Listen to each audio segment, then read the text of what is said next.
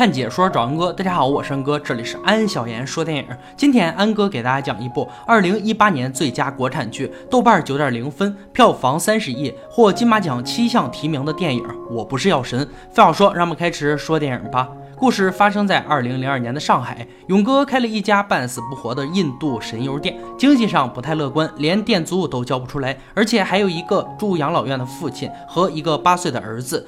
前妻和他离婚后，嫁了一个有钱人，一直想带儿子移民国外。这天，委托律师和勇哥交涉儿子的抚养权。勇哥一怒之下对律师大打出手，不小心还把怀着孕的前妻推倒在地。前妻的弟弟曹斌是警察局刑侦队的大队长，得知消息后立马就赶了过来。要不是警局里的同事拦着，早就把勇哥暴揍一顿了。这天，邻居给勇哥介绍了一位客人吕受益。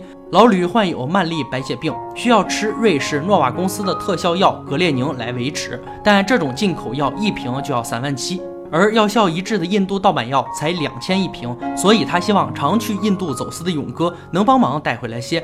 本来勇哥不想趟这趟浑水，无奈父亲因为突发血管瘤住院，必须马上手术，只能接下老吕这单救急。此时老吕正参加天价药的抗议。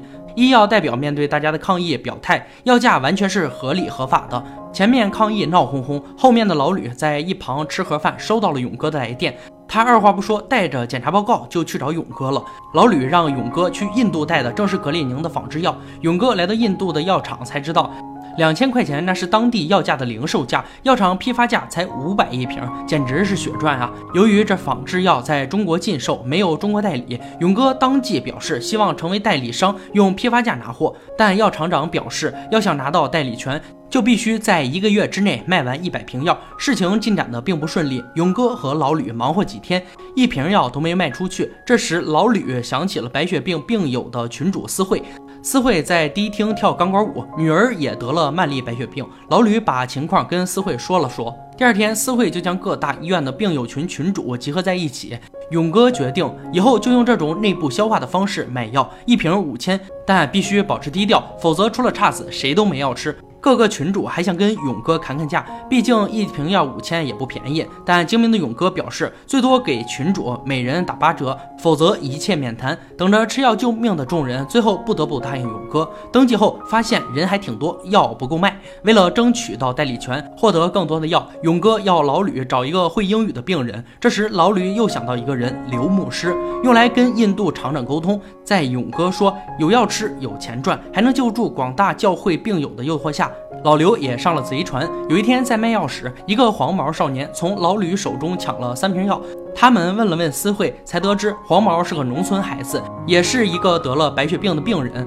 有病了怕连累家人，就自己跑城里来了。虽然黄毛少年挺可怜的，但勇哥是不会吃这个亏的。第二天，他和老吕一顿围追堵截，抓住了黄毛。看到黄毛抢来的药，也分给了同住的病友。勇哥见他仗义，也没深究，知道他也赔不起药钱，决定让他帮自己卖药还钱。就这样，五人小团队正式成立。因为盗版药供不应求。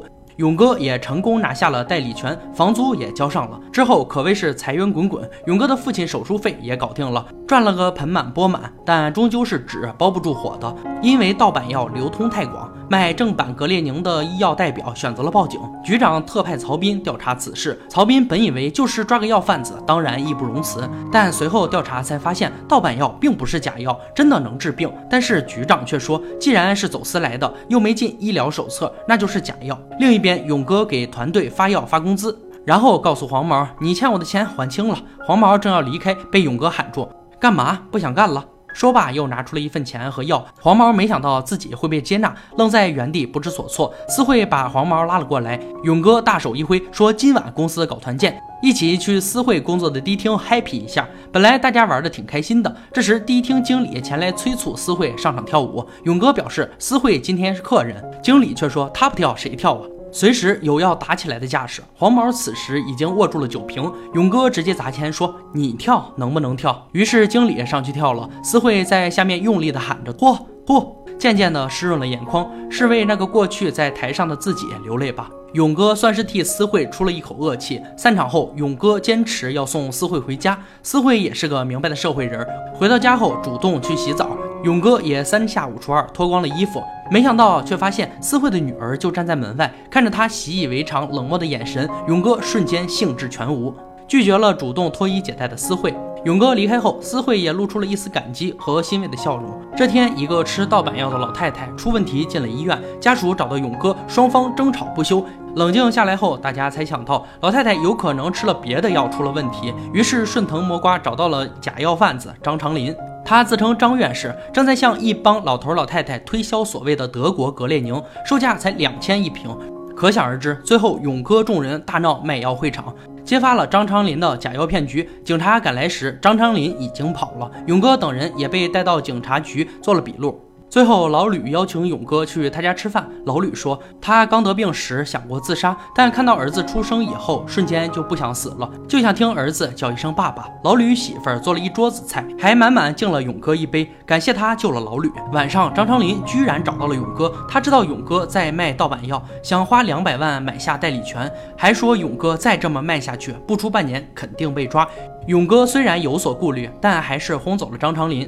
第二天，勇哥刚拿到一批新药，就接到了张长林的电话，说警察立马就到。随后，警察果然来店里突击检查，好在提前准备，盗版药没有被搜到，倒是搜出了一箱锦旗。经过深思熟虑后，勇哥决定金盆洗手。散伙饭上，他告诉大家，以后盗版药改由张长林来卖。价格卖一万，但相比正版药还是便宜不少。而且他们几个拿药还是两千一瓶。众人不解勇哥为啥要把救命的药交给一个骗子。其实勇哥也有自己的苦衷，他上有老下有小，不想被抓坐牢。更何况要不是他冒险走私，这些人根本不可能买到这么便宜的药。随后黄毛、私会、老刘先后感谢勇哥，大家就此诀别，各奔东西。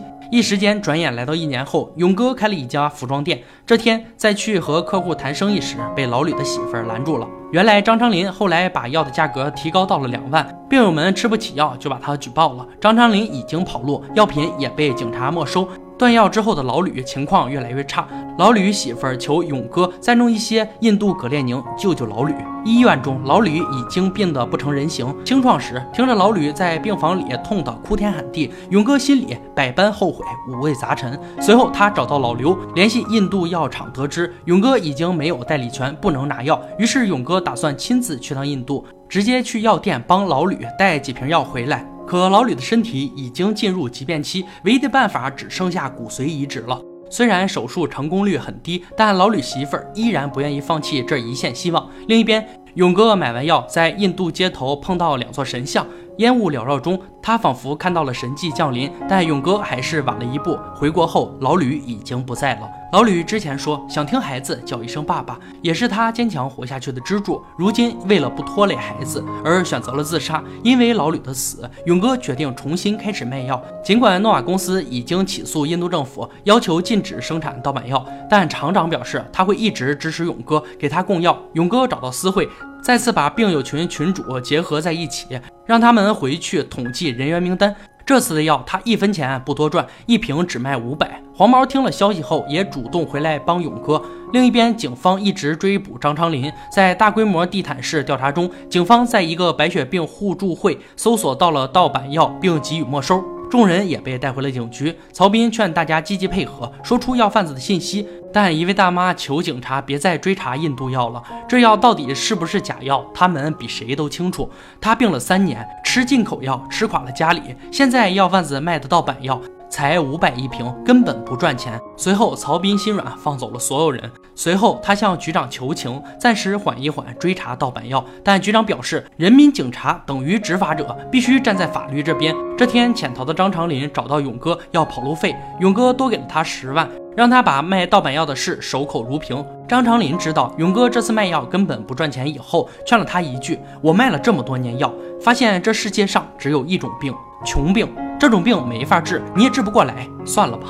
可张昌林最终还是被警察抓捕归案，他也仗义了一把，并没有供出勇哥。但曹斌在翻阅张昌林案底的时候，发现勇哥当年留下的笔录。出于警察的敏感，第二天曹斌找到勇哥问话。此时勇哥故意摆出一副奸商嘴脸，说自己服装厂一个月赚几十万。何必要冒着坐牢的风险去做亏本生意？到了晚上，勇哥和黄毛一起开车去拿药。黄毛听了勇哥的建议，剪了长发，准备过两天回老家看看父母。搬药过程中，黄毛去了个厕所，回来以后发现警察已经赶到码头。黄毛立马跑回去，趁勇哥不注意，独自开车引开了警察，但随后被侧面冲出来的卡车迎面撞上，最终黄毛重伤不治死亡。勇哥赶到医院，得知了消息，像疯了一样把曹斌按在墙上。他才二十岁，他就想活命，他有什么罪？因为黄毛的死，曹斌请示局长，决定退出此案调查。另一边，印度药厂也因为面临起诉，不得不暂停生产药物。但厂长表示，他愿意从药店回收药物，继续卖给勇哥。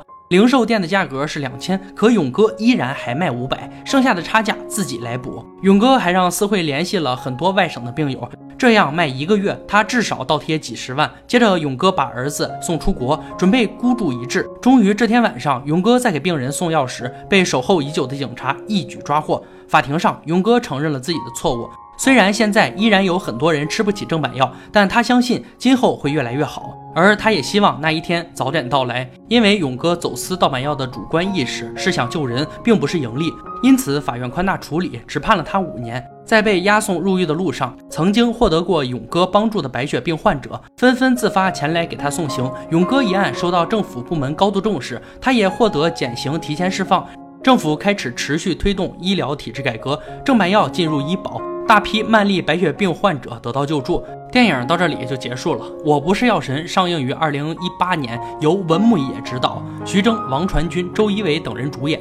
导演文牧野眼睛太毒了，观众的笑点、泪点、痛点都被他牢牢抓住。徐峥现在不凭演技，开始掏心炸肺的解脱自我了。药物在中国绝对是个不可说，但这个电影他说了他能说的，也不显山不漏水的说了他所不能说的。影片的故事结构与类型其实是很传统的，稍有看片量的人看到一半就能猜出故事的走向。但也恰恰因为这样，第一次操刀长片的青年导演文牧野才能在自己的处女作中将叙事节奏把握得张弛有度、流畅自如，很大程度上保证了电影的观赏性。不过要说到我不是药神的独到之处。